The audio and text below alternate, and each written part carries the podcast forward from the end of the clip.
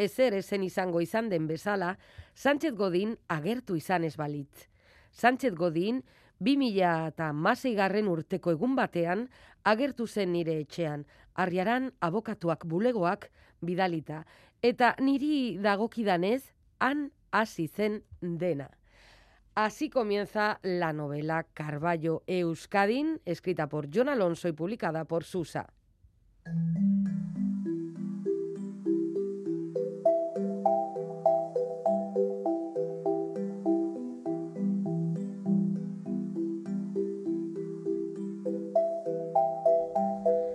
El escritor y traductor navarro John Alonso recupera a su conocido personaje Necoitz Ramírez alias Lambás para convertirlo en el narrador de su nueva novela Carballo Euskadin. Se hace directa así la referencia a Pepe Carballo, el mítico personaje de Manuel Vázquez Montalbán, una referencia antes, digo antes en, la obra de, Alonso, antes latente también a través de Lambás, un aficionado a la buena mesa como Carballo, antiguo miembro de ETA, esto no es igual, ladrón ahora reconvertido en una especie de agente privado.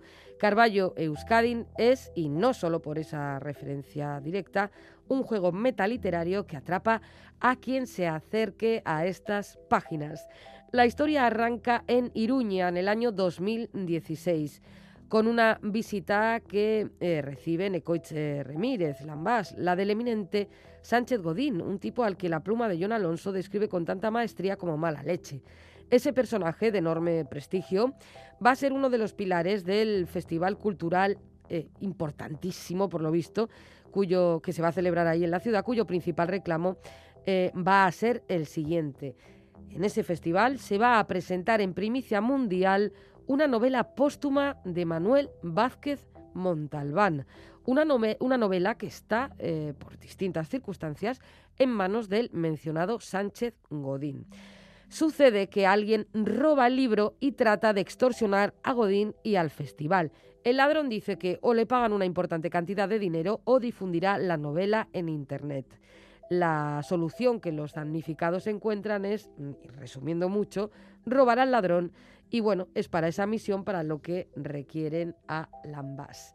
Por otro lado, la novela incluye eh, la novela inédita, ficticia, ya digo, que escribió Vázquez Montalbán en la lógica de este libro de Alonso, Carballo Euskadin.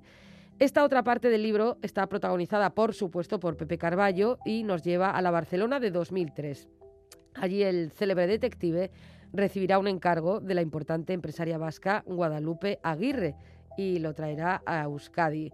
El resultado mm, de este alarde de imaginación tan metaliterario, como decía, de John Alonso es divertido y adictivo también, aunque en algunos momentos requiera que el lector asimile muchos datos.